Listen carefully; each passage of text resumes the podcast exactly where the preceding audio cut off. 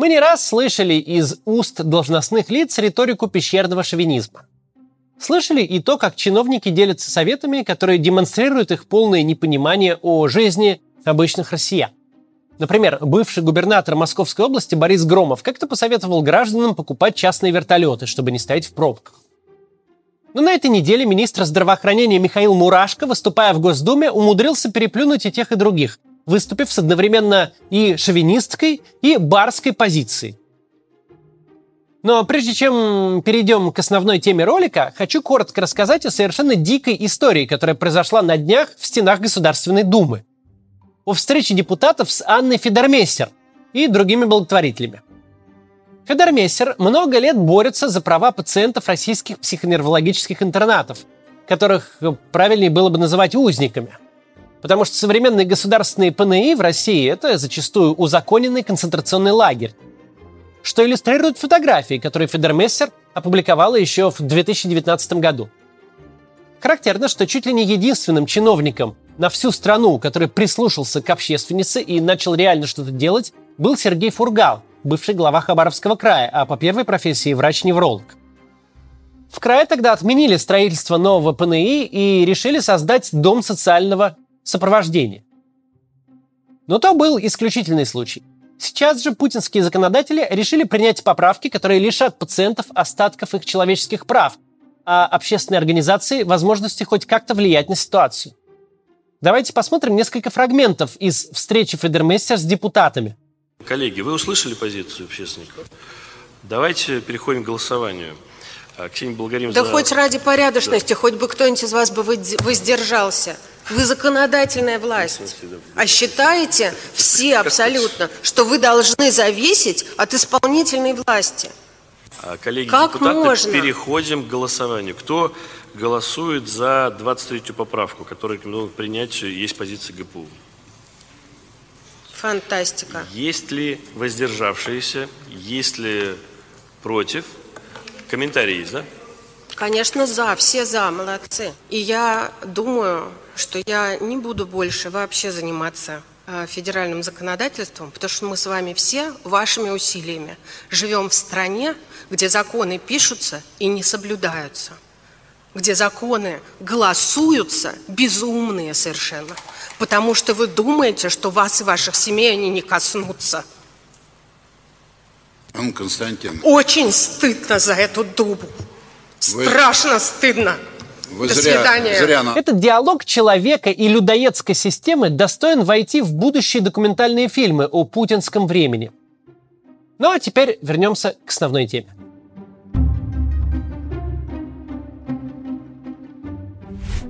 Министр здравоохранения России Михаил Мурашко, выступая на медне в Государственной Думе, посетовал, что в российском обществе, дескать, появилась порочная практика.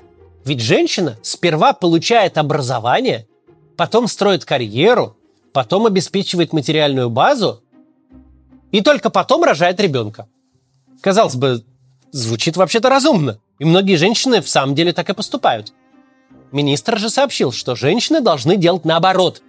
Сначала рожать, а потом заниматься карьерой.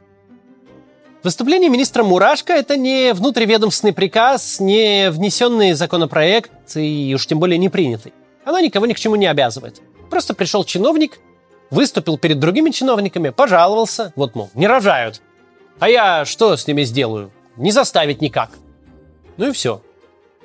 Возможно, Мурашко таким образом подтверждает свою верность идеям президента и от имени своего министерства присягает традиционным ценностям. Мол, все вокруг за брак мужчины и женщины, а Минздрав идет на перевыполнение плана и выступает за ранние роды в пределах физиологических, значит, наших рекомендаций. Или, возможно, все дело в том, что Росстат недавно отчитался, что, мол, рожают мало. И с профильных ведомств спросили, а в чем, собственно, дело? Почему рожают мало? Ну а что с падением рождаемости может сделать Минздрав? Прекратить войну и сделать так, чтобы мужчины вернулись к своим семьям, он не может. Повысить доходы граждан, чтобы рождение ребенка не было для них финансовой катастрофой, тоже не может. Как не может и наколдовать побольше женщин репродуктивного возраста. Все, что они могут, это выйти на трибуну перед парламентом и предложить какую-нибудь чепуху. Подобные предложения отлично сочетаются с консервативным трендом. Ну, Еще, правда, можно было бы при помощи президента попробовать пройти обратно-назад второй демографический переход и вернуть российское общество на уровень беднейших стран, где нищие граждане работают в поле и рожают много детей, чтобы было кому, собственно, там работать. Но с этим, надо надеяться, не справятся даже наши управленцы. При желании часть выступления Мурашко можно было бы даже оправдать. Мол, министр здравоохранения, как глава профильного ведомства, искренне беспокоится о репродуктивном здоровье женщин. И, может быть, говоря о проблеме поздней рождаемости, Мурашко хотел обсудить в Госдуме, например, проблему бедственного положения россиян? Ведь для огромной части граждан завести ребенка без многолетней подготовки – это гарантированная финансовая катастрофа. И детское питание, и памперсы – совсем не дешевая история – как и сборы ребенка в школу, ради которых родители часто вынуждены влезать в микрозаймы. История эта достигает апофеоза, когда подросток, нуждающийся в отдельной комнате, вынужден делить ее с родителями или бабушкой. Для огромного количества российских семей из областных или районных центров купить новую квартиру и слетать в космос – это вероятности примерно одного порядка. Если бы министр имел в виду что-то такое, сложно было бы с ним не согласиться – как вообще получилось, что в нашей стране люди репродуктивного возраста в массе своей просто не могут позволить себе детей?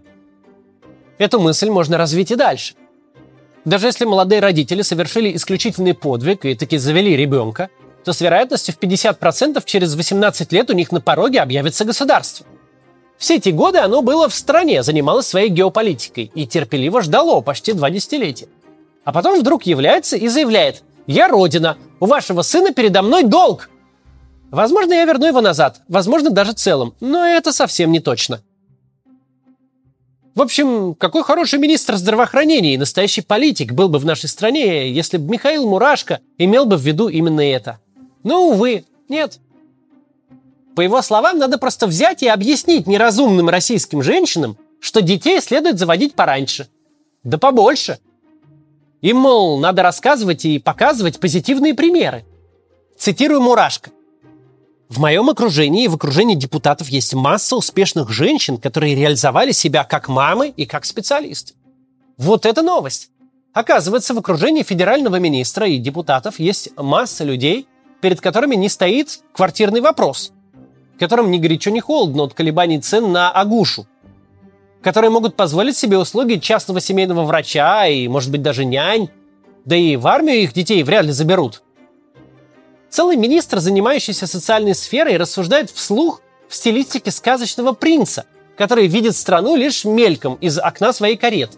Забыл только добавить в своей речи известную фразу «Дал Бог зайку, даст лужайку». Или не забыл, а постеснялся. По меньшей мере, каждому четвертому ребенку в России лужайка не положена – по данным Росстата, в 2017 еще году 26% российских детей жили в семьях с доходами ниже прожиточного минимума, который тогда, кстати, был в районе 10 тысяч рублей. Не было ни коронакризиса, ни крупнейшей войны со времен Второй мировой. Но уже тогда один ребенок из четырех находился ниже уровня даже не бедности, а ужасной нищеты. И это в стране, где якобы защищают традиционные и семейные ценности. Мнимая эта защита продолжается ровно до первой беременности. Потом уже начинается знакомство с женской консультацией в государственной поликлинике. А как только тебя или твою супругу выпишут из роддома, буквально все, от непроходимой для детской коляски улицы до дыры в полу вместо туалета в районной школе, все будет говорить тебе, рожать тебя никто не просил.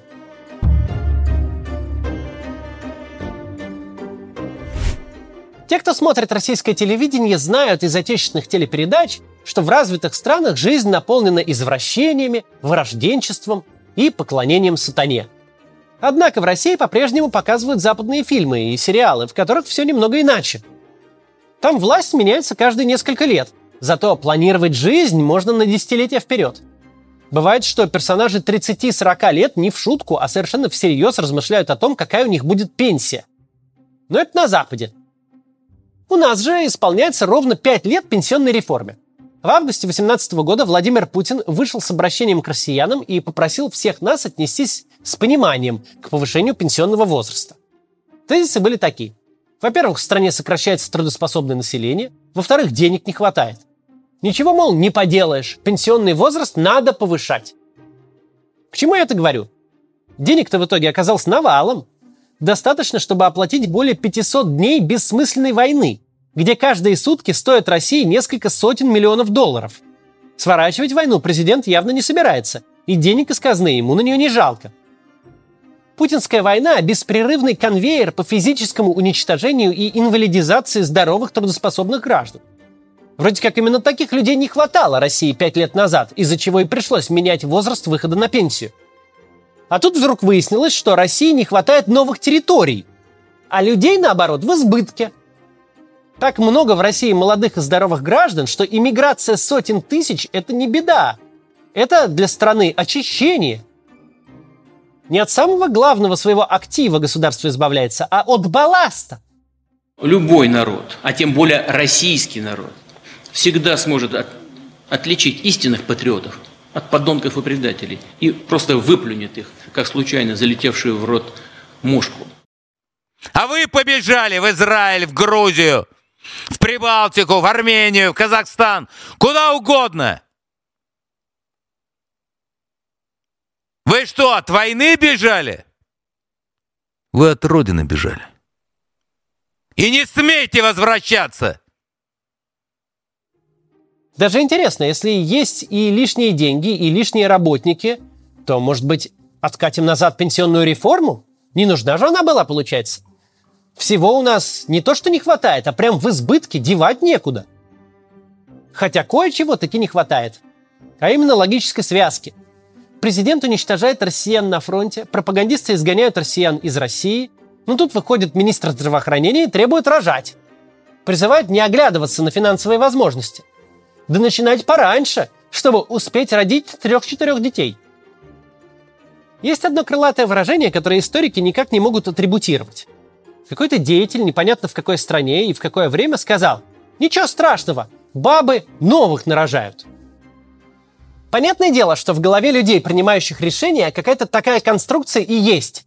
Они воображают себя Иосифом Сталином, главой огромной крестьянской державы, которая еще очень далеко до первой фазы демографического перехода, где совершенно нормально и даже естественно родить восьмерых детей, половина которых умрет во младенчестве, один от голода, еще одного можно отправить на войну, но даже так останется еще парочка, которая прокормит тебя в старости.